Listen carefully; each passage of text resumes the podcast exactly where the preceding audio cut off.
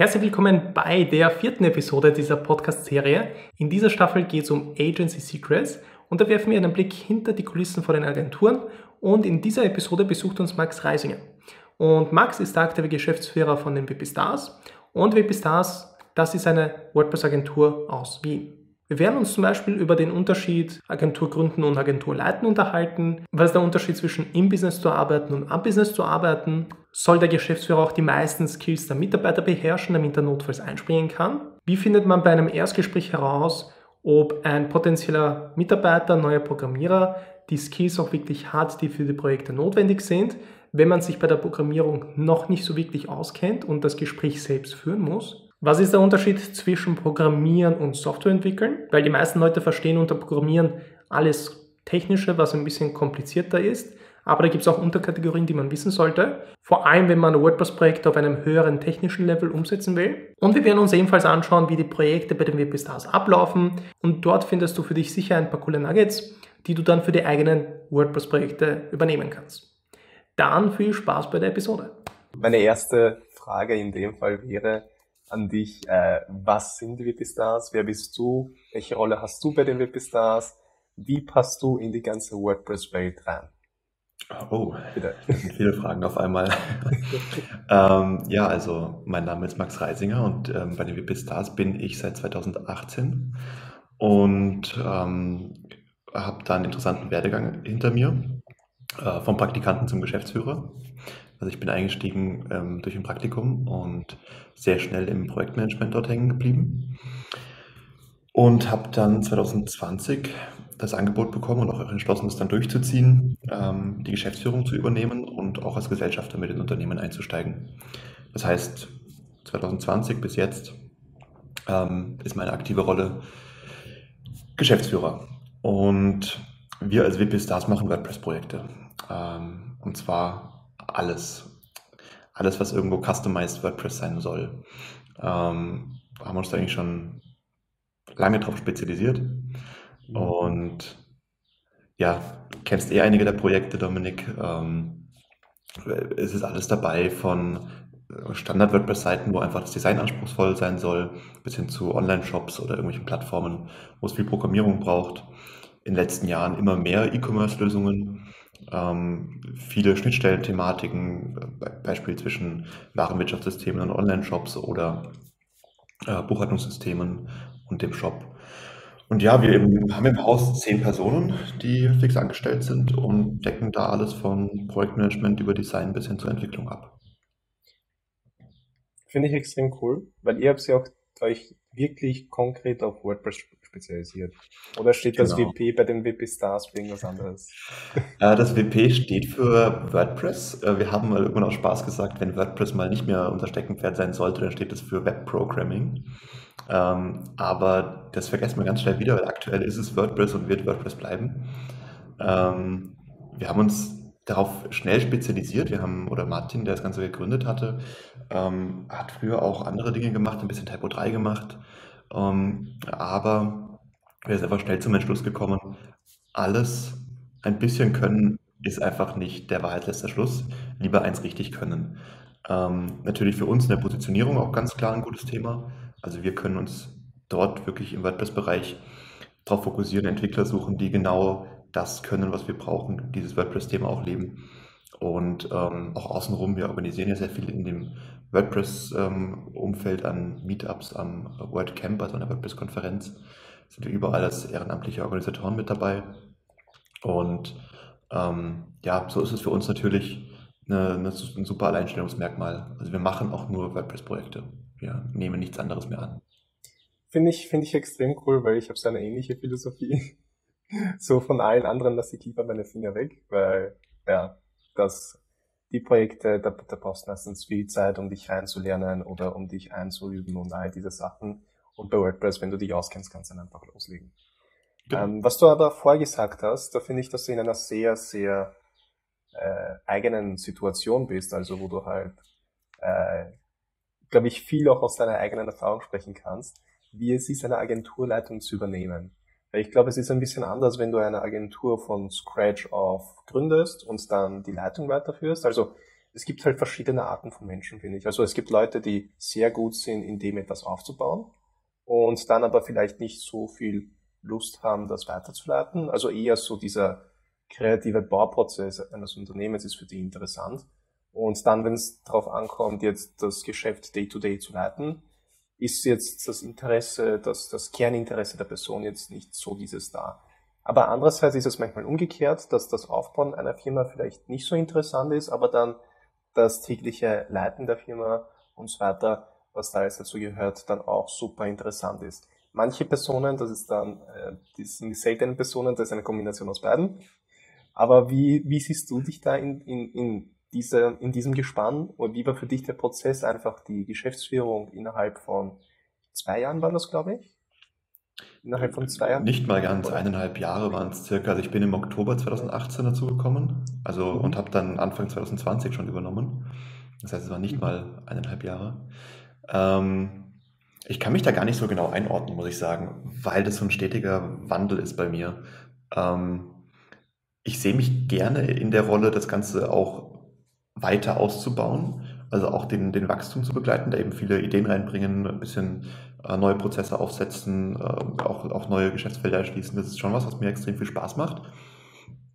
Aber ich habe auch gelernt, dass man einfach sehr schnell im Alltagsgeschäft hängen bleibt und aufpassen muss, dass man da nicht seine Zeit, ich will nicht sagen verschwendet, aber so äh, ist es einfach ein bisschen manchmal, dass man einfach zu viel Zeit selber noch in Projekte steckt, äh, selber noch an den Projekten arbeitet für die Kunden und ähm, sich dann nicht mehr voll auf die Führung des Unternehmens konzentrieren kann und auf, auf, auf, die, auf, auf den Ausbau des Unternehmens. Was ja eigentlich. Also, dass du, ja. dass du einfach zu, zu viel im Business arbeitest und nicht am Business. Genau, richtig. Und da hilft es, also was, was mir total hilft, ähm, ist da auch mal verschiedene Events besuchen, wie äh, das Agenturcamp oder andere Events, äh, sei das nur so ein 15 Seconds Festival in, in Graz oder irgendwas, wo man einfach viel aus der Branche, um die Branche herum auch mitbekommt, wo man einfach mal ein paar Tage hat, wo man nicht im Alltagsgeschäft eingebunden ist, wo man die Zeit hat, wirklich mal an diesen Tagen ganz gezielt über das Unternehmen von außen nachzudenken, sich Input zu holen, wie machen es andere Unternehmen. Auch dieser Austausch mit anderen Unternehmen aus der gleichen Branche, der ganz wichtig ist, den wir auch viel machen. Ähm, das hilft extrem, weil man äh, sich die Zeit einfach wirklich fix blockieren muss. Ich, also ich muss mir im Kalender die Stunden oder die Tage einfach blockieren, weil ich sage, so jetzt hier habe ich keine Termine, hier arbeite ich nicht an Projekten, sondern hier arbeite ich jetzt am Unternehmen. Ähm, und also dieses, dieses Agenturcamp, das ist etwas sehr Spezielles für Österreich oder ist das allgemein in der DAC-Region oder in Europa? Das, was ähm, aus, eigentlich aus Deutschland kommt, ähm, das hat der Hans-Gerhard Kühn in Deutschland gegründet und äh, macht das in drei verschiedenen Städten in Deutschland. Das ist ein ganz interessantes Konzept, das ist ein Barcamp. Ähm, und es äh, nehmen immer so 50 Teilnehmer ungefähr ähm, teil an diesem Agenturcamp. Und es ist immer über zwei bis drei Tage. Und das Coole an dem Barcamp ist eben, es gibt zwar ein Motto von dem Ganzen, es gibt aber keine Agenda. Das heißt, jeder bringt eigene Themen mit ein und es wird einfach abgestimmt, welches interessant. Und darüber gibt es dann Panels. Und das sind meistens eher Diskussionsgruppen als Vorträge. Und dadurch entsteht extrem viel Austausch. Und um jetzt ein bisschen Werbung zu machen, ähm, das wird dieses Jahr im Oktober das erste Mal in Wien stattfinden und wir sind nicht ganz unbeteiligt daran. Cool. Genau. Aber es, es, äh, ich habe immer das Gefühl gehabt, vor allem in der Webentwicklungsbranche und vor allem dann auch speziell in der WordPress-Branche, ist es halt nicht so eine Konkurrenz wie, keine Ahnung, sagen wir mal im Fitnessbereich. Im Fitnessbereich, da arbeitet jeder gegen jeden meistens zumindest so den Eindruck, den ich bekommen habe oder das Feedback, das ich so von Freunden bekommen habe. Ich selbst bin nicht in der Fitnessbranche tätig und da ist es halt eher so ein Miteinander, was ich halt ziemlich ja. cool finde, was mich zu dieser ganzen Branche angezogen hat. Und wie ist das eigentlich, wenn du dann auf dem Agenturcamp bist und dann redet sie eigentlich teilweise ja schon über ähm, Geschäftsgeheimnisse, so im verschlossenen Raum, Absolut. eigene Erfahrung und wie viel ist das wert, sich einfach auszutauschen aus der Erfahrung anderer zu lernen in dem Fall? Also, was wirklich den Wert ausmacht, das hat mich beim ersten Mal da extrem ähm, ja, positiv schockiert, ist, wie offen alle sprechen. Also ob das jetzt äh, Gehälter sind, die gezahlt werden, Gewinne oder Verluste, die man macht, Projekte, die man falsch kalkuliert, egal was. Ähm, klar, es werden keine, keine Kundengeheimnisse, sonst was. Also logisch wird nichts ausgeplaudert, aber ähm, alles, was irgendwo ähm, die eigene Agentur betrifft, da sprechen wirklich alle ganz offen drüber und das ist extrem viel wert. Also ähm, mein, mein, das erste Mal, als ich raus bin aus einem Agenturcamp oder aus einer Besprechung, war dann so das Gefühl, okay, auf der einen Seite cool, ich weiß, viele andere haben die gleichen Probleme. Das ist schon mal bestätigt. Ja. Wir, wir, sind jetzt nicht so anders und wir sind jetzt nicht so besonders und wir sind jetzt nicht die, die Probleme haben, die sonst keiner hat. Also wirklich, wir teilen uns die Probleme in der Branche. Ähm, auch ein bisschen beängstigend, weil es dann ein paar Leute gab, die diese Probleme schon bewältigt haben und man einfach mitbekommen hat, was für ein Prozess dahinter steht und was dann noch auf, an Arbeit auf einen zukommt. Also auch so ein bisschen, wow, wie soll man das denn schaffen, auch an diese Position zu kommen? Kannst, also, kannst du vielleicht so ein paar von diesen Problemen erwähnen? Welche das sind, damit das ein bisschen greifbarer wird? Also klar, die klassischen Probleme sind einfach äh, Mitarbeiter finden, kompetente Mitarbeiter finden ähm, und äh, Projekte richtig kalkulieren und auch einfach dieses, dieses Nein sagen, beziehungsweise ähm, eben mit dem Kunden gemeinsam das für den Kunden Beste äh, rauszuholen, aber auch eben sich nicht unter Wert zu verkaufen dabei. Ähm, es sind schon so äh, Dinge, die einfach alle begleiten und die jedes Mal wieder aufkommen, muss man sagen. Man spricht jedes Jahr drüber, wenn man sich trifft und jedes Jahr wieder hat man trotzdem Projekte falsch kalkuliert, hat man trotzdem Probleme noch mit Mitarbeitern zu finden. Also es ist, ähm, ändert sich jetzt auch nicht drastisch. Also ich glaube, diese, diese schöne Lösung, die es gibt, ähm, die, die gibt es nicht, diese Lösung, die für alle gilt. Ähm, ja, aber also da muss, da muss jeder irgendwie seinen eigenen Zugang finden, was funktioniert am besten, weil das ist ja auch ein bisschen von äh, einer Agentur zur anderen ein bisschen anders, weil ein bisschen andere Zielgruppen, genau, Zielgruppen ja. sind anders und all diese Sachen. Und ja, deswegen ist es dann auch schwierig, da auch irgendwas Konkretes da jetzt rauszupicken. Aber bei deiner Entwicklungsphase jetzt, bei deiner Entwicklungsphase, worauf bist du jetzt, wenn du zurückdenkst auf die letzten weil du bist bei dem WP Stars jetzt insgesamt, glaube ich, mehr als zwei Jahre dabei, oder? Also äh, eineinhalb Jahre, oder? Genau, insgesamt bin ich jetzt seit Ende 2018 dabei, das heißt jetzt seit dreieinhalb Jahren. Okay, und eineinhalb Jahre war die Übergangszeit zum Geschäftsführer.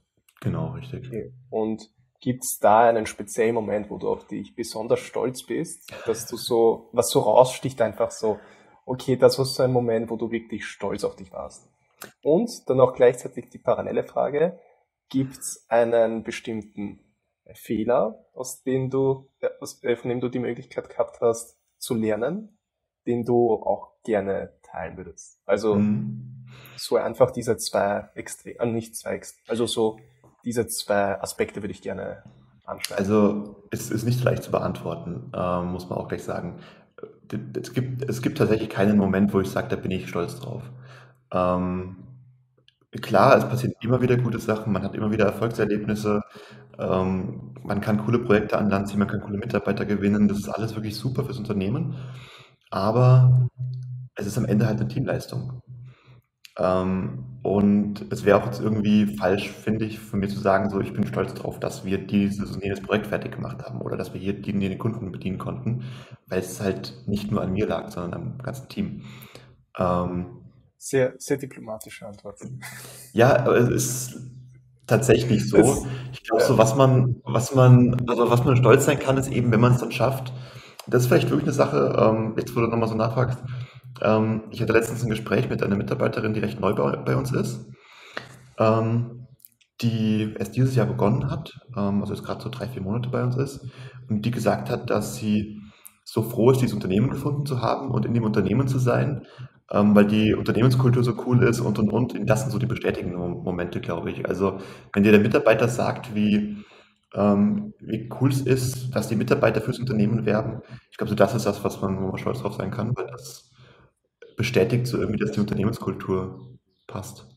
Ja, also dieses positive Feedback, das du dann bekommst, einfach nur aus dem Grund, weil die Agentur so läuft, wie sie läuft und dass es einfach ein genau. positives Feedback ist, dass es sich in die richtige Richtung entwickelt, dass alles gut ist und dass ja, das Wichtigste ist, dass die Mitarbeiter ja, was? Dass die Mitarbeiter gerne dabei sind. Dass die genau, sagen, sie haben Spaß genau. am Job und sie empfehlen den Job auch weiter und sie bleiben im Idealfall auch lange bei, äh, bei dem Unternehmen.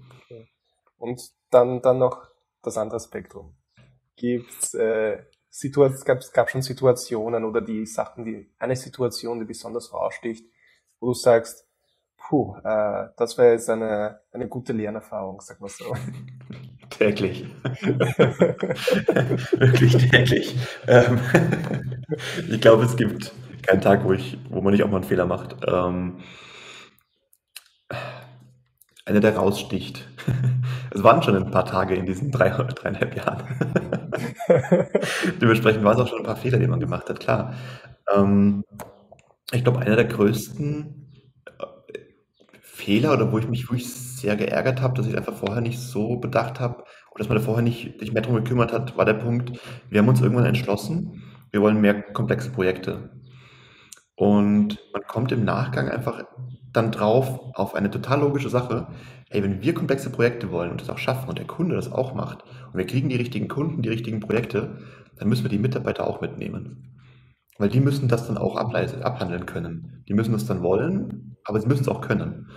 Ähm, und da, glaube ich, habe ich einfach zu wenig so darauf vorbereitet ähm, oder die, die Mitarbeiter mitgenommen, weil einfach wir irgendwann an den Punkt gekommen sind, coole, komplexe Projekte waren da, Mitarbeiter waren auch da, aber die waren noch nicht alle auf dem Stand, an dem sie hätten sein können für diese Projekte oder hätten sein mhm. sollen. Also dieses, unsere Komplexität der Projekte steigt so, weil wir es wollen und die ähm, Mitarbeiter-Lernkurve ist quasi ein bisschen darunter. Ähm, ja. Haben sich alle bemüht, die können noch gar nichts dafür. Aber ich glaube, das war so ein bisschen, wir haben da einfach, oder ich habe da einfach nicht genug ins Unternehmen reingehört, was momentan die Skills sind und und und. Und das hat dann natürlich auch wehgetan, wenn man einfach viel mehr Aufwand in manche Projekte stecken muss. Ähm, das passt sich dann hinten raus eh gut an. Also die Mitarbeiter lernen dazu. Man findet dann auch Mitarbeiter, die das dementsprechend schon können. Ähm, das hat sich dann ganz gut gesetzt irgendwann, aber da war mal wirklich eine Phase, wo ich gesagt habe, puh, jetzt haben wir die komplexen Projekte und wer macht die jetzt? Ne? Also, ja. ähm, also wieder so wie du das am Anfang gesagt hast, ein bisschen ein Problem von allen Agenturen ist einfach mehr Leute zu finden oder genau. die. Aber wo ich eben sage, dass der Fehler tatsächlich auch so ein bisschen an dem, an dem, an dem Timing lag, wo ich sage, ähm, ich hätte mich früher darum kümmern müssen, dass die Mitarbeiter da sind, die das können und das danach verkaufen. Ja. Und ähm, so hatten wir einfach diesen Delay in dem Ganzen drin, der sich dann zwar langsam aufgelöst hat, aber. Jetzt sitzt hier, nehme ich mal an, gerade dabei, das Team aufzustocken und einfach die Basis zu schaffen, damit dann, damit ihr dann die Projekte auch umsetzen könnt, sein dann Genau, also wir haben ja ähm, jetzt mittlerweile schon Ende letzten Jahres ähm, einen sehr kompetenten Entwickler dazu gewonnen. Jetzt im August ähm, kriegen wir nochmal Unterstützung von einem Entwickler mit, du kennst ihn, sieben Jahren, acht Jahren Erfahrung in dem Bereich. Ähm, also auch schon, der schon wirklich was kann, der vorher schon bei uns war. Ähm, cooles Zeichen, dass Mitarbeiter zurückkommen, muss man auch sagen.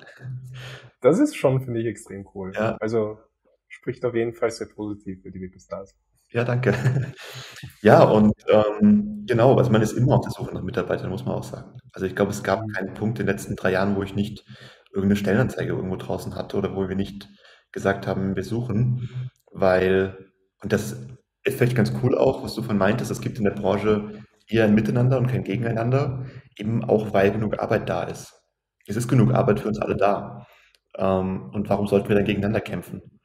Das macht es nur komplizierter. Und ich glaube, egal wie man fragt in der Branche, die wenigsten werden sagen, sie haben nichts zu tun oder zu wenig zu tun.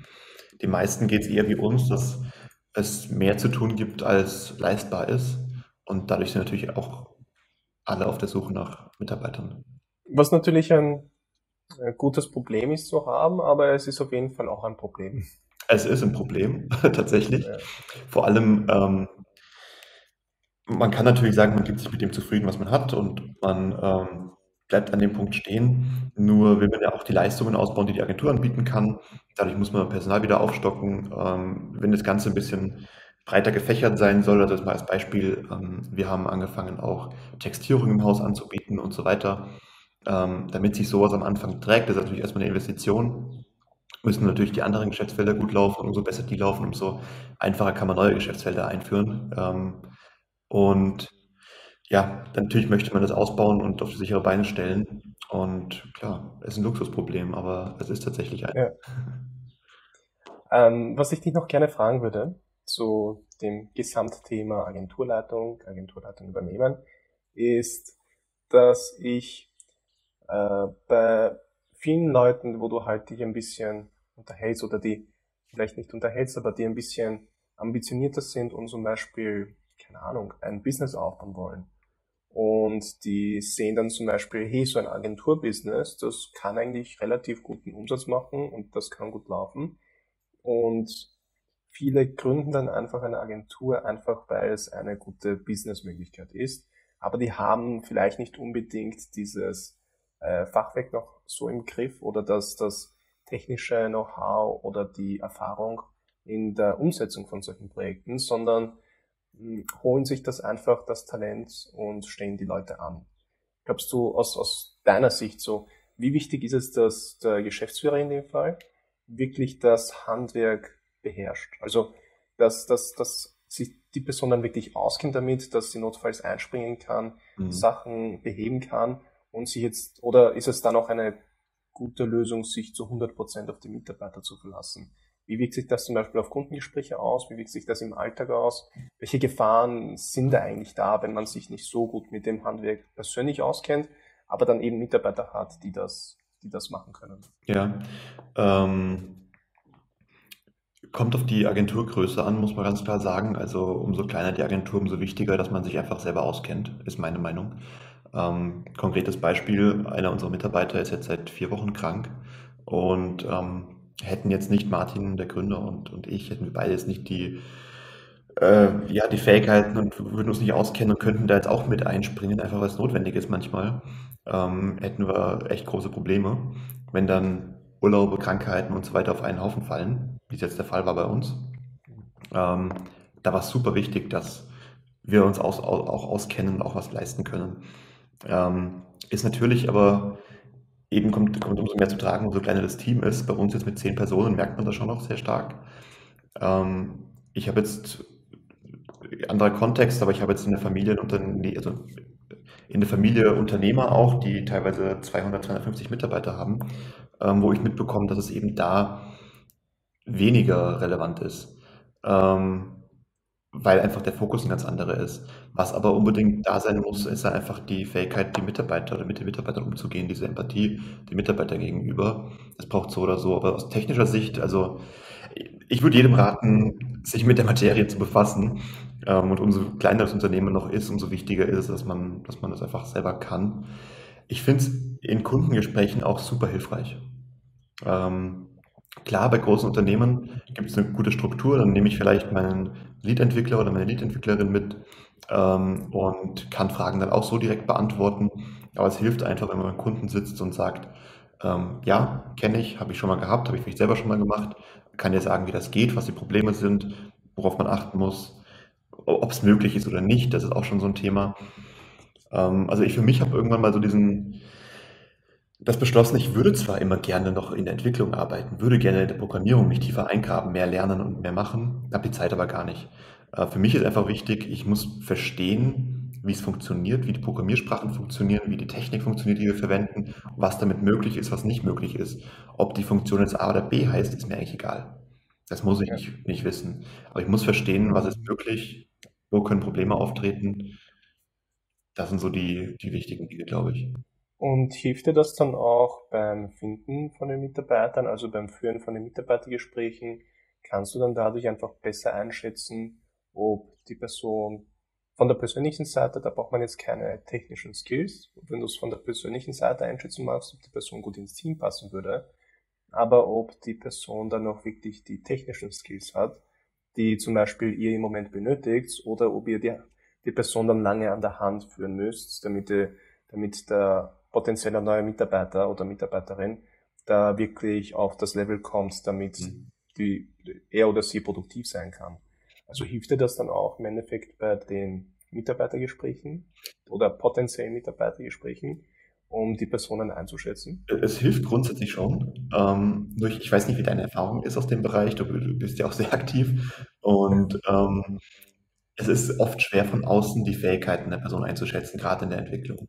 Man kann sich Referenzen zeigen lassen, man kann sich Codebeispiele zeigen lassen, man kann x Dinge tun, ähm, aber wie viel die Person wirklich daran mitgewirkt hat ähm, oder wie viel Zeit da reingeflossen ist beispielsweise. Ich kann auch den wunderschönsten Code schreiben, wenn ich unendlich viel Zeit habe, aber den Druck, den man in einer Agentur auch noch teilweise hat, in einer kurzen Zeit das zu leisten, ähm, ob das dann so klappt, das lässt sich immer ganz schwer einschätzen. Also ähm, was mir wirklich geholfen hat, ist einfach so ein gewisses Set an Fragen oder, oder Dingen, die man einfach abtastet, schon mal in der, im Kennenlernen oder auch eben in den Gesprächen im Nachhinein, wo man ähm, ja einfach darauf kommt, gewisse Themen muss man einfach schon mal ansprechen, wo man sehr schnell merkt, wo steht die Person. Ähm, ist es jemand, der WordPress einfach nutzt als Blog-Tool, ein Theme installiert und ein paar Plugins installiert und fertig? Oder ist es jemand, der programmieren kann? Ähm, das ist auch ein großer Unterschied und das haben wir sehr früh gelernt, ähm, ob jemand programmieren kann oder Softwareentwickler ist. Also kann ich bei Stack Overflow mir meine Codeschnipsel zusammensuchen, im Idealfall sogar noch ein bisschen anpassen mhm. oder kann ich Software entwickeln, kann ich wirklich programmieren. Ähm, was, was, was meinst du da in dem Fall mit Software entwickeln oder wirklich programmieren? Also so für Leute, die sich jetzt mit der Technik jetzt vielleicht nicht so gut auskennen, die eher aus dem Agenturleitungsbereich kommen, mhm. so okay, für die ist Programmieren meistens Programmieren. Mhm. Aber da gibt's halt eben diese Differenz, die du gesagt hast, einfach Schnipsel verwenden oder wirklich äh, Programmieren und Software entwickeln. Was ist da der Unterschied? Weil wenn ich jetzt technisch da jetzt nicht so drinnen bin in dem Bereich, könnte ich mir unter dem Bereich schwer, unter dem Begriff ja. schwer was vorstellen. Hast du recht, genau. Also es äh, gibt aus meiner Sicht verschiedene Unterscheidungsmerkmale. Also der, der gravierendste ist schon mal ähm, das einfache, ich nenne es jetzt mal, ich programmieren, ich habe jetzt kein Wort dafür, äh, diese Code-Schnipsel zusammensuchen. Da ist es so, es gibt 10% Konzeption, es gibt dann 70, 80%, ich suche meine Code-Schnipsel zusammen, bastel irgendwas, passt das vielleicht noch an und am Ende gibt es nochmal 10% Testen. Äh, in der Softwareentwicklung gibt es 40% Konzeption. Ich überlege mir wirklich, wie das funktioniert. Ich, ich schaue mir, mache ein technisches Pflichtenheft daraus und, und, und. Ähm, dann gibt es eine Entwicklung, die ist wahrscheinlich nochmal bei 40% und am Ende gibt es das Testen. Also es gibt einen viel größeren Bereich im, in der Konzeption. Ähm, und warum? Weil man unbedingt Probleme im Vornherein sich schon abklären muss, auch schauen muss, was ist überhaupt möglich. Und was ich eben meine von, von diesem technischen Unterschied ist ganz einfach, ähm, wenn ich bei Stack Overflow einen Code-Schnipsel suche, der genau das macht, was ich möchte, dann kann ich mir vielleicht noch zusammenreimen, weil ich habe das schon mal irgendwo gesehen, weil es in der Programmiersprache funktioniert, kann ich mir zusammenreimen, was macht das und kann es vielleicht auch verändern. Ähm, ein richtiger Softwareentwickler schreibt die Funktionen, die er braucht, aber von Null. Oder könnte das auf jeden Fall. Ich würde nie sagen, alles von Null schreiben. Totale Zeitverschwendung. Es gibt so viele coole und fertige Lösungen da draußen. Aber die Fähigkeit, das zu können, das wirklich zu verstehen, was das macht, ähm, die Zusammenhänge zu verstehen, auch einfach optimiert zu arbeiten. Also sei das eine, auf Seiten der Datenbanken nicht einfach ähm, das machen, was WordPress macht, sondern wirklich zu optimieren. Ähm, gibt einfach so viele Unterschiede da drin. Und ähm, also wenn, wenn ich das jetzt so leicht beschreiben kann, also wenn das den ersten Bereich mit dem einfach Programmieren und Code-Schnipsel äh, zu verwenden, ich mag das jetzt nicht schlecht reden, weil das ist in WordPress vor allem komplett legitim ja. in manchen, in manchen Anwendungsfällen, vor allem wenn es so kleine Anpassungen sind, wo du wirklich mit einer Funktion das Problem lösen kannst. Aber das ist dann, wenn du bei einem, in dem Fall sprechen wir dann, glaube ich, bei über größere Projekte, die wirklich teilweise in dieser Konzeption brauchen oder größere Probleme, damit du das mit Hard und Fuß einfach behebst. Genau, und dass es auch langfristig behoben ist, muss man auch sagen. Ne? Also, dass es eine Lösung ist, die auch funktioniert, die ausbaufähig ist, die uns jetzt nicht in Zukunft irgendwann Probleme macht, wenn wir was dazu bauen wollen oder irgendwas ändern wollen. Ähm, also wirklich einfach eine durchdachte Lösung. Und gibt es da eine Möglichkeit, beziehungsweise hast du da eine Idee, wie man das überprüfen könnte? Also eher mit so einem Bewerbertest, wie dann der potenzielle Mitarbeiter dann das Problem angegangen ist oder gelöst hat? Oder gibt's da, kann man das irgendwie im Gespräch herausfinden? Oder ist das, wie du schon vorher gesagt hast, dass sich das dann einfach im Day-to-Day-Life herausstellt, wie dann einfach die Endresultate mhm. sind von der Leistung der Entwicklerin oder des Entwicklers? Also ähm, das im Gespräch herauszufinden, ich meine, man kann die groben Fragen abklopfen. Äh, hat jemand schon mal ein eigenes Plugin entwickelt? Äh, wenn ja, weiß der grob, wie das funktioniert? So, so WordPress-spezifische Fragen, da kann man schon mal so ein bisschen vorfühlen, wie viel Erfahrung die Person hat. Das beantwortet ist aber nicht die Frage von Grund auf. Ähm, ich meine, man kann das hätte ich auch gerne schon oder war schon oft eine Idee von uns. Ähm, große Unternehmen machen gerne irgendwelche Hackathons. Ähm, sowas im WordPress-Bereich einzuführen, wäre mal mega interessant. Vielleicht auch im Zusammenschluss mit mehreren Agenturen. Ähm, Und könntest du kurz den Begriff Hackathon erklären? Ähm, Im Endeffekt, äh, um es uns runterzubrechen, äh, ich hole mir eine Liste an Interessenten, an Leuten zusammen, ähm, die eine konkrete Aufgabe gestellt bekommen und die in einer Zeit, in einer speziellen Zeit lösen müssen ähm, in der Programmierung. Also so ganz, ganz grob runterzubrechen. Und daran sehe ich ja schon, wer schafft es in der Zeit, vielleicht auch unter Zeitdruck, die saubere Lösung zu kriegen. Ich, ich sehe, wie schreiben die den Code, ich sehe, wie gehen die überhaupt an das Projekt ran, wie denken die. Ähm, also da ist wirklich, das ist die Praxis, die man einfach abtesten kann quasi. Also ist das, ist das eher so ein Party-Event mit einem Competition-Aspekt? Genau. Und das könnte man oder kann man ja auch, machen ja auch viele Unternehmen. Ähm, wenn eine Raiffeisenbank sowas veranstaltet, dann machen sie das nicht, weil es Spaß macht, sondern weil sie am Ende versuchen, die Leute, die sich da herauskristallisiert haben, die die beste Leistung gezeigt haben, dann auch einfach zu überzeugen, bei ihnen zu arbeiten. Finde ich extrem interessant, alles, was wir jetzt darüber geredet haben.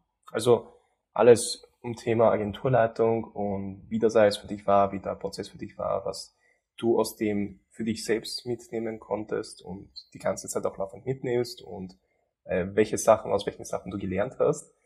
Äh, jetzt würde ich eher gerne in diese Schiene eintauchen, weil es halt auf dem Channel halt wirklich sehr konkret um WordPress geht, mag ich dann auch gerne einen Einblick hinter die Kulissen bieten, weil das, der Codename dieser, der ersten Staffeln heißt Agency Secrets. Also da mag ich gerne ein bisschen einen Einblick geben, falls irgendwer gerade nachdenkt, hey, ich würde gerne ein Projekt machen. Person weiß vielleicht nicht genau, ob WordPress das richtige Tool wäre oder nicht, oder wie so ein Projekt überhaupt abläuft, in welchem Budget kann man rechnen. Habt ihr irgendeine Art von ähm, Kundenqualifikationen? Also ihr nehmt zum Beispiel nur Projekte über diesen Budget an, weil es sich darunter nicht auszahlt. Was spielt da alles, was fließt da alles mit rein? Also das waren jetzt viele Fragen auf einmal.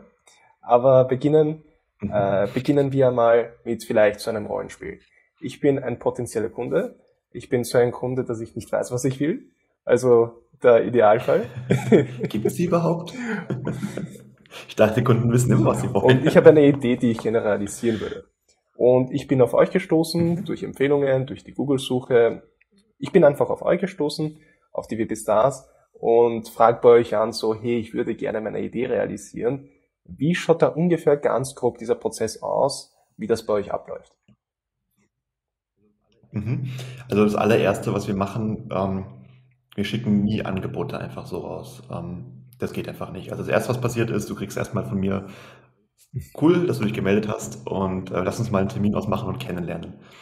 Ähm, das heißt, es gibt immer einen Kennenlerntermin per Zoom, persönlich, wie auch immer, in letzter Zeit eher mehr per Zoom. Ähm, und ja, man setzt sich mal zusammen und dann geht es darum, ich erzähle kurz, was wir machen. Und dann ist es deine Aufgabe, kurz zu erzählen, was du eigentlich gerne hättest. Und da entsteht im Idealfall schon mal ein bisschen ein Ping-Pong, wo man sich schon mal austauscht, erste Ideen, vielleicht schon mal Feedback dazu gibt, ob man das möglich sieht oder nicht, ähm, wo die Probleme sein könnten, welchem äh, Rahmen es überhaupt liegen könnte und und und. Also man tauscht sich einfach schon mal ein bisschen aus. Und ähm, Ziel des Ganzen ist, dass ich so eine grobe Idee bekomme, was du möchtest und im Idealfall dir mal so einen Budgetrahmen nennen kann im Nachgang. Das heißt, dann ziehe ich mich zurück in meine Hülle, überdenke das Ganze nochmal und ähm, ja, versuche ein Angebot dafür zusammenzustellen, das bei uns normalerweise so aussieht, dass es einfach eine fixe Konzeptionsphase gibt. Das heißt, Pflichtenheft, äh, ein Wireframing, vielleicht auch ein Design schon mit, das kann man fixieren, da gibt es einen fixen Preis für. Und dann gibt es hinten raus noch eine Kostenschätzung für die Umsetzung. War auch ein langes Learning, dass wir das so machen. Früher gab es fixe Angebote mit Umsetzung und allem. Umso komplexer die Projekte wurden, umso mehr hat man einfach gemerkt, dass ich kann jetzt die Umsetzung nicht abschätzen, wenn es noch kein fertiges Pflichtenheft gibt. Ähm, aber es gibt eine Kostenschätzung dafür und die ist auch meistens relativ präzise. Mhm. Okay, genau. und jetzt passt. Finde ich extrem cool. Ich kann jetzt als Kunde meinen, meinen Traum verwirklichen und finde ich extrem cool, wie das abläuft. So zuerst mal kennenlernen und dann mal herauszufinden, was der richtige Lösungsansatz ist, um das, um die Idee zu verwirklichen. Ob WordPress die richtige genau. Lösung ist, ist tatsächlich auch eine Frage, die man sich stellen Und muss. in dem Fall, wenn ich zum, wenn wir draufkommen, wenn wir im Gespräch draufkommen, dass WordPress nicht so die ideale Lösung ist, also versucht ihr das dann in WordPress irgendwie reinzudrängen? Oder ist das eher so, okay, du bist jetzt, weil du vorher gesagt hast, es ist eher unter den Agenturen so ein Miteinander? Oder ist es so, dass ihr sagt, okay, wir haben aber den Ansprechpartner, der würde dir in dem Fall viel mehr helfen, zum Beispiel bei einem, keine Ahnung, äh, Shopify-Projekt, weil sich herausstellt, dass Shopify jetzt das richtige Tool wird, das ist ein E-Commerce-Tool, äh, so ein E-Commerce-System in dem Fall, ähm, oder vielleicht eine Desktop-Software oder eine mobile Applikation, vielleicht wäre das die richtige Lösung. Versucht sie dann die Projekte trotzdem irgendwie mit an Bord zu nehmen oder ist es eher so, wir haben unsere Partner, mit denen wir zusammenarbeiten, da kann, kannst du bei denen anklopfen ich werde einfach die Connection herstellen. Mhm. Ja, ist ganz unterschiedlich. Also ähm, wenn man wenn man weiß, das ist nicht das perfekte Tool, aber es ist auf jeden Fall möglich, dann kommunizieren wir das dem Kunden auch so und dann gibt es auch schon Kunden, die sagen, ja, wir wollen das unbedingt mit WordPress, wir wissen, das ist schwieriger mit WordPress ähm, oder vielleicht nicht das perfekte Tool, aber wir wollen das, weil wir kennen es und die Technik kennen es und und und. Also solche Fälle gibt es auch, wo wir sagen von vornherein, hm, geht, geht vielleicht anders besser, aber geht, ähm, aber Kunde weiß das auch und will es auch machen den Fall gibt. Ähm, und wenn wir sagen, geht nicht oder ist wirklich das falsche Tool, ähm, nee, dann holen wir uns das auf gar keinen Fall ins Haus, weil es macht für alle Seiten Ärger. Der Kunde ist am Ende nicht zufrieden. Ähm, wir verschwenden wahrscheinlich viel zu viel Zeit darin, irgendwas so hinzubiegen, wie es sein soll, obwohl es WordPress eigentlich so nicht vorsieht, nicht kann. Es, es macht für beide Seiten Ärger. Jetzt werfe ich dich vielleicht ähm, ein bisschen ins kalte Wasser, weil ich nicht weiß, ob das eine faire Frage jetzt ja. ist. Aber kann man, kannst du ungefähr sagen, für was WordPress gut geeignet ist und in welchen Fällen WordPress eher schlecht ist. Ich weiß, das ist eine gemeine Frage, weil es meistens dann eben von dem Projekt selbst abhängt. Aber wenn ich zum Beispiel eine Idee habe im Kopf und ich denke schon an WordPress, weil ich das so oft gehört habe, so gibt es zum Beispiel so irgendwelche Grenzen oder irgendwelche Zahlen oder irgendwelche Sachen, Stichworte und so weiter, wo, wenn das bei mir im Kopf vorkommt, wo ich mir denke, okay, dafür ist WordPress gut geeignet, aber da eher nicht. Also es ist eine gemeine Frage, weil ich dir keinen um, ähm. Kontext gebe zum Projekt, aber gibt, geht ja, es ja. da so eine Richtung oder ist es etwas, was man komplett nicht beurteilen kann? Also ich habe jetzt keine Blacklist im Kopf, wo ich sage, oh, das Keyword kommt vor, weg, geht nicht. Ähm, das Ganze kann man auch ein bisschen diplomatischer beantworten, weil es hängt ein bisschen von Agenturen, vom Budget ab, ganz klar. Ähm, es gibt einfach, also ich gebe jetzt ein ganz konkretes Beispiel. Ähm, WooCommerce Online-Shop. Jemand möchte diesen Online-Shop betreiben und hat 1000 Produkte. Kein Thema. Machen wir einen Online-Shop mit 1000 Produkten. Kunde kommt und sagt, ich hab, will einen Online-Shop haben mit WooCommerce, ich habe eine Viertelmillion Produkte. Ähm, dann ist es ganz einfach budgetabhängig. Also ja, ich kenne Online-Shops, die laufen auf WooCommerce und die haben eine Viertelmillion, eine halbe Million und mehr Produkte und die laufen super weil viel Geld und Zeit investiert wurde in die Optimierung, Optimierung der Datenbank, Optimierung äh, komplett, das ganze Ding ist einfach durchoptimiert. Da wurde einfach viel Zeit und Geld investiert. Da muss man dem Kunden aber klar machen, hey, ähm, ja, ist möglich, wenn du wirklich unbedingt WooCommerce willst, weil gibt dir verschiedene Gründe, ähm, dann ist das möglich, aber das geht ja nur mit einem gewissen Budget. Aber das heißt, da ist einfach diese, erstens mal transparent kommunizieren, zweitens ähm, einfach das Budget muss da sein. Ähm, also das ist so ein bisschen diese diplomatische Antwort finde ich, finde ich und perfekt, sonst weil einfach mehr kannst du dann, also man kann, finde ich, keine konkretere Antwort auf diese Frage. Es gibt einfach Dinge, ähm, wir hatten letztens, eine, letztens sage ich schon, schon wieder drei Jahre her, glaube ich, ähm, eine Anfrage ähm, und da wurde sich am Ende für Typo 3 entschieden und ich konnte es total nachvollziehen, einfach weil es darum ging, ähm, dass man sehr, sehr granulare Zugriffsberechtigungen hat. Einzelne User dürfen nur ganz spezielle einzelne Seiten ähm, innerhalb einer WordPress-Instanz bearbeiten und und und. Und da gibt es einfach, da ist Typo 3 einfach, kann das out of the box halt schon besser. Klar gibt es dafür Lösungen für, für WordPress, gar keine Frage. Ähm, aber out of the box geht halt mit anderen Tools besser. Ich würde, ich bin absolut kein Verfechter von Typo 3, aber ja. ist in Ordnung. Ähm, und das ist sowas, wo ich sage, ja klar, äh, macht total Sinn für mich wenn ich sowas höre, ähm, muss man sich genau anschauen, geht das mit WordPress, wie einfach geht das, was für Kosten Und deswegen habt ihr eben das erste Kennenlerngespräch wahrscheinlich eingeführt, um ungefähr herauszufinden, ob das ein Kunde, ein Projekt eben für die WP Stars wäre, ob, ob ihr gemeinsam eben ein guter, gutes Match seid, um das Projekt einfach zu verwirklichen. Jetzt spiele ich mal ein bisschen genau. weiterhin diese Rolle vom äh, ich sage jetzt mal unter Anführungszeichen, vom idealen Kunden. Und das, du hast vorher erzählt, dass es, wenn es ein größeres Projekt ist, wenn es eine größere Idee zum Verwirklichen ist, da ist es gut, dann Zeit in die äh, Konzeption reinzustecken, ins Pflichtenheft, damit das eben gut geplant wird und damit man dann auch das, so wie ich das verstanden habe, dann auch wirklich eine konkrete Schätzung geben kann bezüglich der Umsetzung. Und wenn ich jetzt so das anhöre, dann klingt das für mich relativ äh, kostenspielig. Aber ich als Kunde will, also ich sage jetzt mal unter Anführungszeichen, der ideale Kunde will einmal nur wissen, wie das äh, umsetzbar ist, ohne da jetzt Geld reinzustecken, weil mein Budget als eine Person, die jetzt zum ersten Mal ein Projekt verwirklicht, ist jetzt vielleicht nicht das Größte und da schaue ich halt vielleicht extrem sehr auf Kosten. Wie geht's ihr dann damit mhm. um, wenn zum Beispiel der Kunde sagt so, hey, ich will das unbedingt machen, weil das war immer schon mein Traum. Also eben dieses, die persönliche Ebene passt extrem und ihr versteht euch mit dem Kunden extrem gut.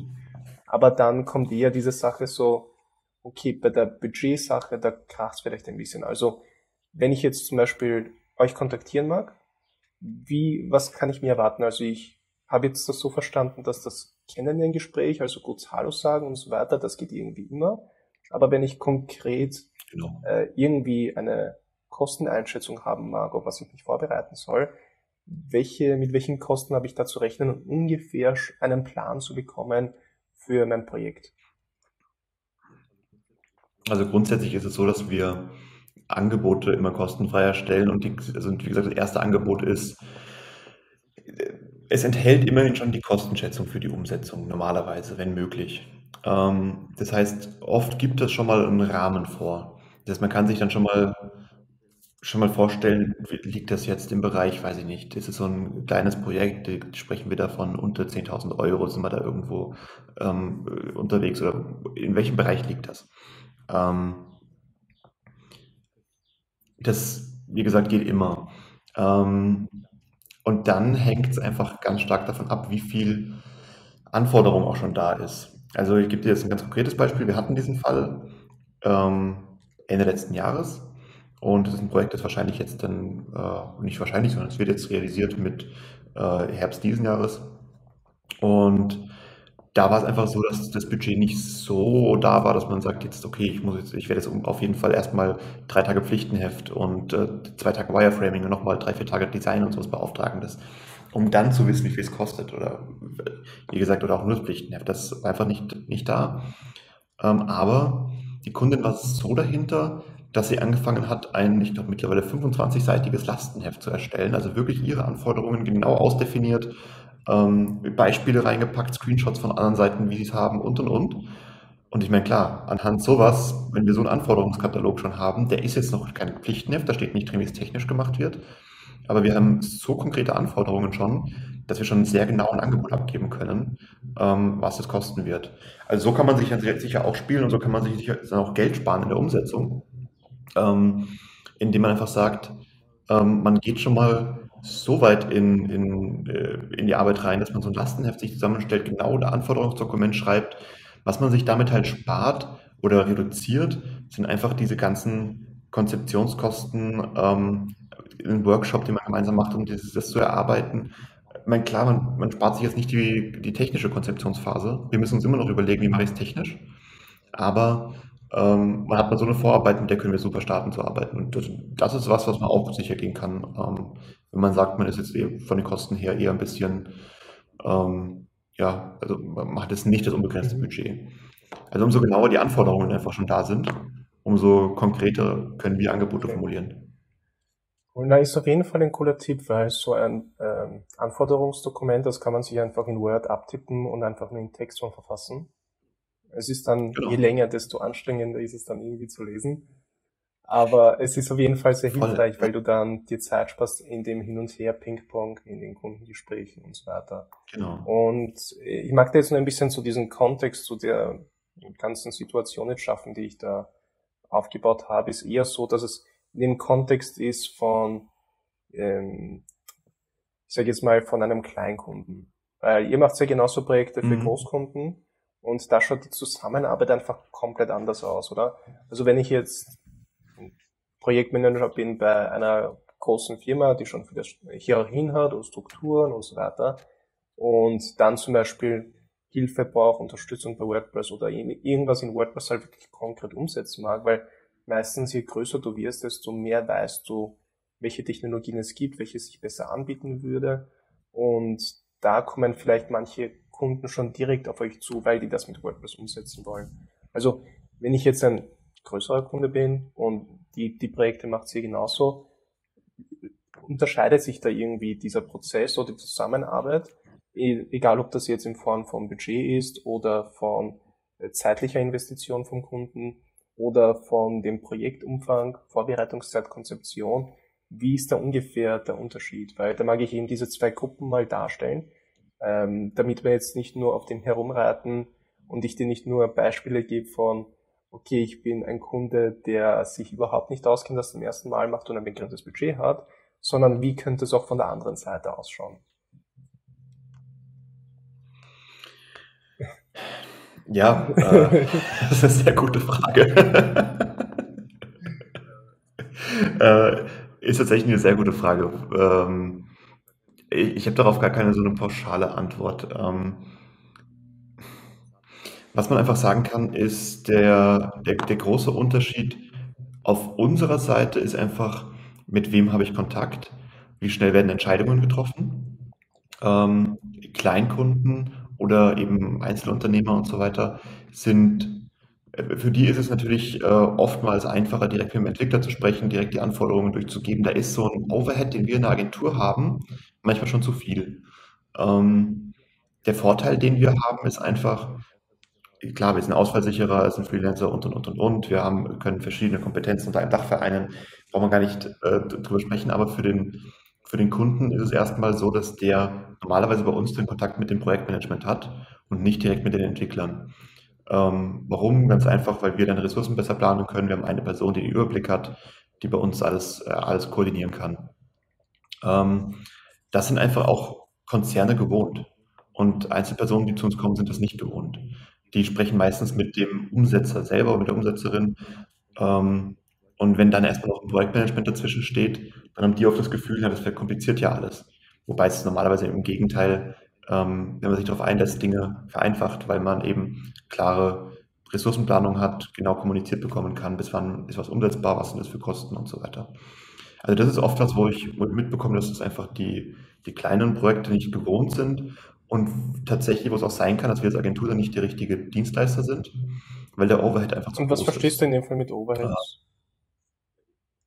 Äh, Projektmanagement und alles, was an Kosten außenrum mitgetragen werden muss in der Agentur, ähm, nenne ich jetzt mal Overhead. Ähm, und da kann es für einen kleinen Kunden, für ein kleines Projekt einfacher und günstiger sein, sich einen Freelancer zu suchen, eine Einzelperson, einen Einzelunternehmer zu suchen, ähm, der das macht, weil es sicher günstiger angeboten werden kann, weil eben das Projektmanagement und, und alles, was die Agentur sonst noch mitbringt an Verwaltung, ähm, nicht mitbezahlt ja, Also es hat durchaus Vorteile, mit einer Agentur zu arbeiten, weil eben ihr schon eine Erfahrung anbietet über sehr viele Projekte zusammengefasst und ihr eben diese ich sage jetzt mal, stabilen Prozesse habt mit bezüglich Kommunikation. Genau. Und bei einem Freelancer, wenn sich ein Einzelunternehmer oder ein Kleinunternehmer da jetzt äh, mit einem Freelancer direkt zusammentut, da ist halt immer das Risiko, dass, okay, was passiert, wenn die Person plötzlich weg ist? Dass eine Agentur plötzlich weg ist, da hast ja. du ja dann nicht dieses, das Risiko ist nicht so groß. Oder einfach mal krank ist, im Urlaub ist. Also auch da können wir natürlich, äh, äh, ist natürlich bei uns das Risiko nicht so groß, dass wir mal wirklich ganz ausfallen. Also das ist sehr gering. Ähm, und wie gesagt, wir können mehr Leistung unter einem Dach anbieten. Das heißt, wir können gleich ähm, Design und Content-Produktion und so weiter anbieten, ähm, während halt Freelancer meistens sich auf eins fokussieren, was jetzt nicht schlechter sein muss. Ähm, aber wenn ein Kunde zu uns kommt und sagt, ich hätte gerne eine Agentur und im Idealfall ähm, betreuen die mich ganzheitlich, inklusive Marketing und so weiter, dann ähm, kann es ein Freelancer alleine einfach nicht so mhm. abdecken. Cool. Für uns sieht natürlich der Prozess identisch aus. Also wenn der Kunde zu uns kommt, wir können einfach aus unserem Prozess raus das jetzt nicht ändern. Also wir können jetzt nicht dem, Einzel, dem, dem Einzelunternehmer plötzlich als einzigen Zugang zu unseren Entwicklern direkt geben und direkten Kontakt. Einfach weil, wenn der Entwickler anfängt, nur noch direkt mit dem Kunden zu sprechen und kein Projektmanagement dazwischen ist, ähm, hat unser Projektmanagement keine Übersicht mehr, wo die Ressourcen sind, wo die, wie die Planung aussieht. Das heißt, für uns oder ist natürlich der Prozess immer der gleiche ähm, dem, dem Kunden gegenüber, egal wie groß der Kunde ist. Ja, also wenn ich jetzt ein Kunde bin, egal ob Großkunde oder Kleinkunde, die Definition von den beiden Gruppen ist, ja, belassen wir es mal bei dem, da müssen wir jetzt, glaube ich, nicht drauf eingehen, da kann sich jeder selbst äh, kategorisieren, sagen wir es mal so. Da schaut, da kann man auf jeden Fall bei euch immer Hallo sagen, da kann man bei euch immer anklopfen, hey, äh, ich würde gerne das umsetzen. Erstmals, keine Ahnung, wie lange so ein Gespräch dauert, halbe Stunde, 20 Minuten, oder länger? Das kommt auch immer auf den Kunden an. Also manchmal ist man nach einer Viertelstunde, 20 Minuten durch, aber im Normalfall halbe Stunde bis Stunde. Also ich blocke immer eine Stunde dafür und es kommt oft vor, dass wir es brauchen. Ja, und da bin ich auf jeden Fall danach informiert oder bin gescheiter geworden, habe euch kennengelernt und ob dann die Zusammenarbeit entsteht genau. und wo wir dann in die Konzeptionsphase, Pflichtenheftphase und Angebotsphase kommen, das ist ja dann noch immer offen. Also ich musste jetzt mir keine Sorgen machen, so, ich klopfe bei euch an und da kann ich nur mit euch reden, wenn ich durch diese Paywall komme, sondern Kennenlernen ist immer da. Nein, wir sind auch ja. Menschen, genau. Wir sind immer, also wir, wir sprechen gerne und wenn es sein muss, machen wir auch zwei, drei Gespräche äh, vorher. Also wir sind jetzt auch nicht so, ha, aber der zweite Call kostet. ähm, also, so nein, also wir sind, wie gesagt, man kann einfach mit uns sprechen, das ist alles ganz unverbindlich. Und wie du vorhin schon angesprochen hast, wenn wir am Ende merken, ja, so kommen wir nicht zusammen, aus welchem Grund auch immer, wir haben ein sehr gutes Netzwerk, ähm, wir würden jetzt niemanden da stehen lassen, sondern dann gehen wir in die Runde, schreiben mal raus in unser Agenturnetzwerk, Freelancer-Netzwerk, hey, hat hier jemand, kann jemand genau diese Leistungen anbieten, wir hätten hier potenziellen Kunden, stellen da vielleicht Kontakt her, wenn der Kunde das möchte. Ähm, also können sonst in die Richtung unterstützen. Und ja. Und wenn ich jetzt, sagen wir mal, jetzt bin ich Kunde. Wir sind das Geschäft eingegangen und ich habe aber keine Ahnung, wie ich als Kunde bin. Also es gibt die Definition von guten und schlechten Kunden. Da hat jeder eigene Ideen, eigene Erfahrungen gemacht, was das jeweils für die Person bedeutet.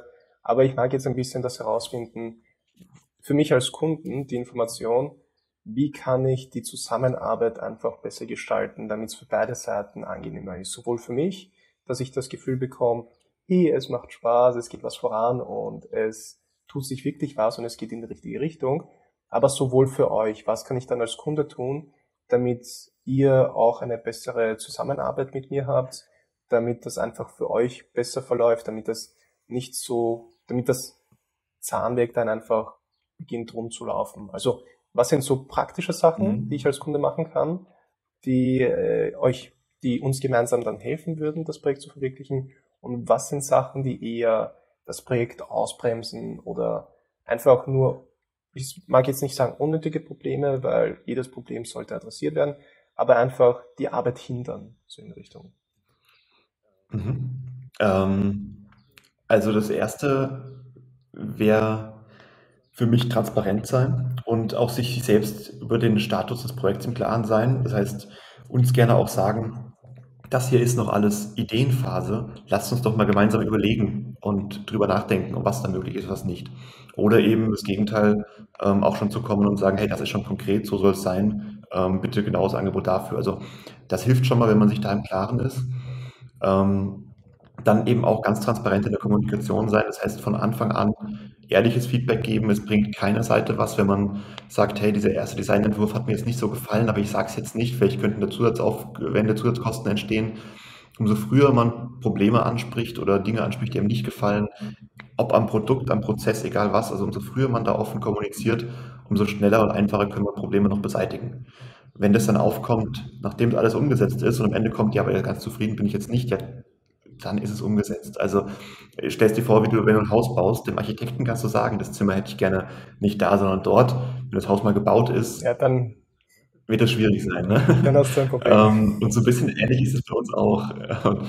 Das heißt, ähm, ja, transparent kommunizieren und auch darauf vertrauen, dass wir wissen, was wir tun. Ähm, es gibt einen Status im Projekt, da wissen wir, dass es noch nicht gut aussieht.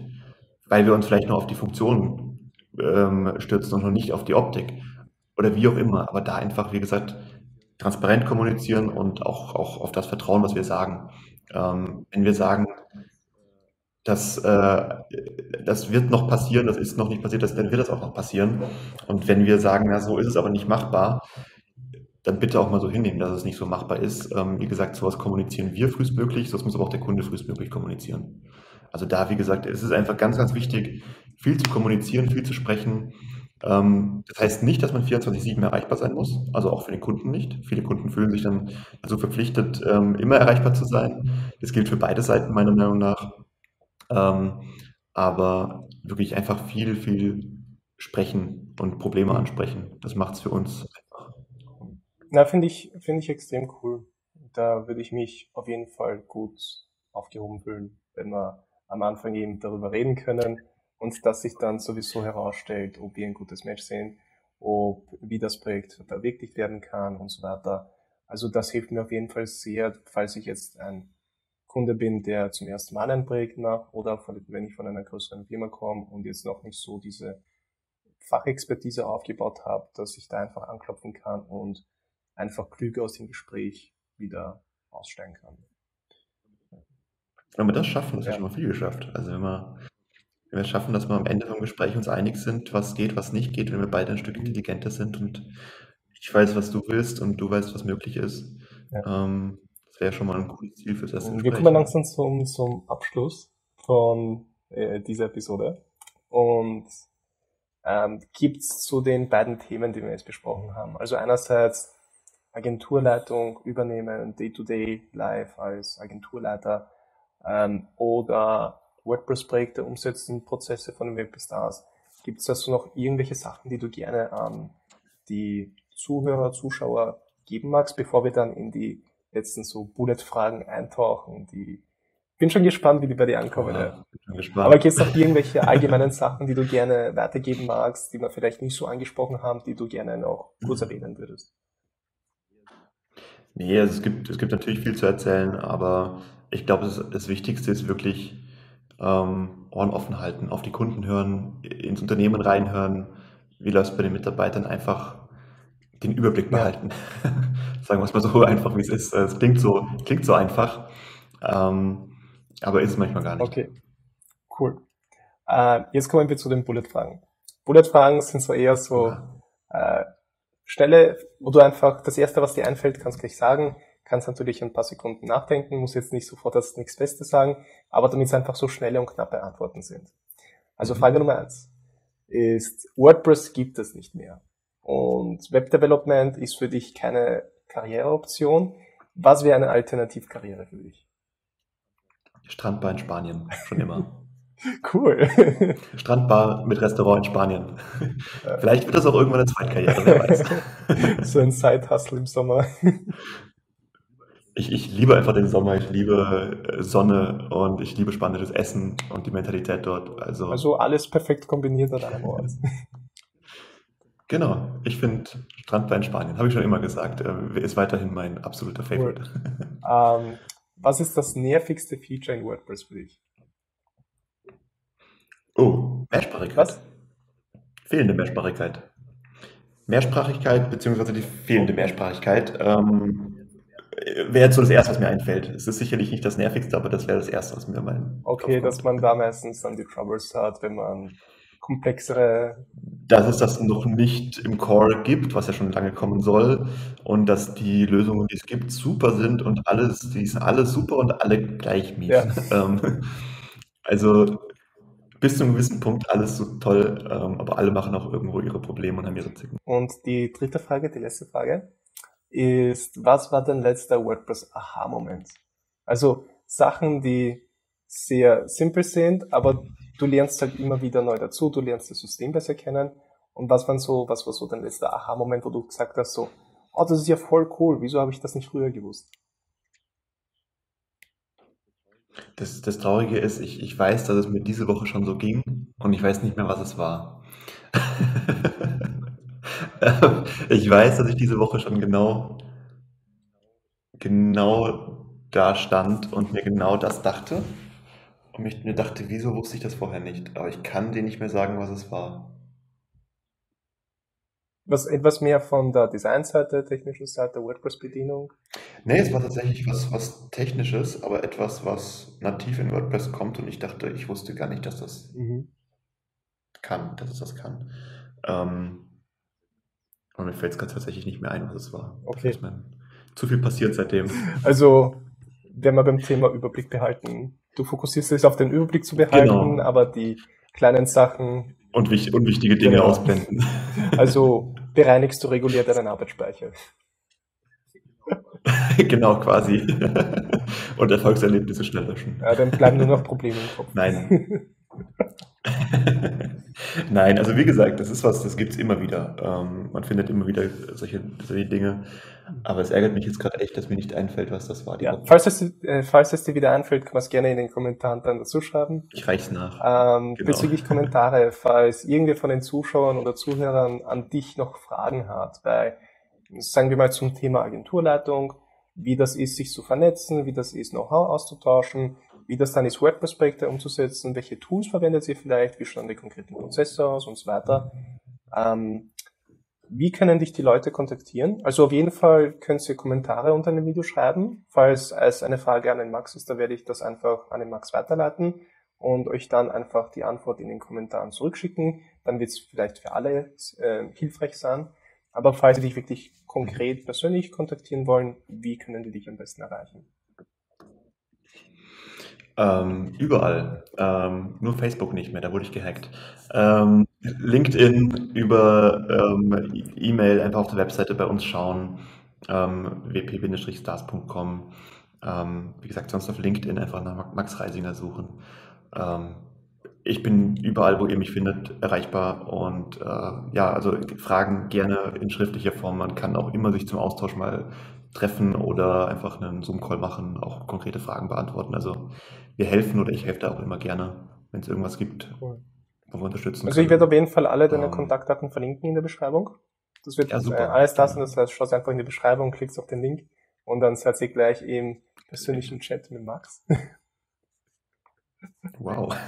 Nein, gerne. Also wir sind, ich bin, ich liebe den Austausch unter Agenturen, unter Branchenkollegen, unter egal wem. Ähm, also man kann nur voneinander, voneinander lernen. Dementsprechend immer gerne kontaktieren. Passt. Dann wären wir jetzt äh, beim Abschluss. Also gibt es noch eine, irgendeine finale Nachricht, die du an die Zuschauer, Zuhörer weitergeben möchtest? Ja, WordPress ist super. Dominik braucht einen Intro-Song. Ja, das, das kommt jetzt noch. Ja. Voll. Falls ihr Vorschläge habt für einen Intro-Song, dann bitte reinschicken. Genau. Und äh, vielleicht was Interessantes, wenn es um das Thema WordPress geht, ähm, Meetups und WordCamps besuchen, egal wo, nicht nur bei uns in Wien, ähm, eigentlich weltweit, meetup.com, beziehungsweise ähm, auch die, die WordCamps, die werden normalerweise im WordPress-Dashboard auch schon angekündigt.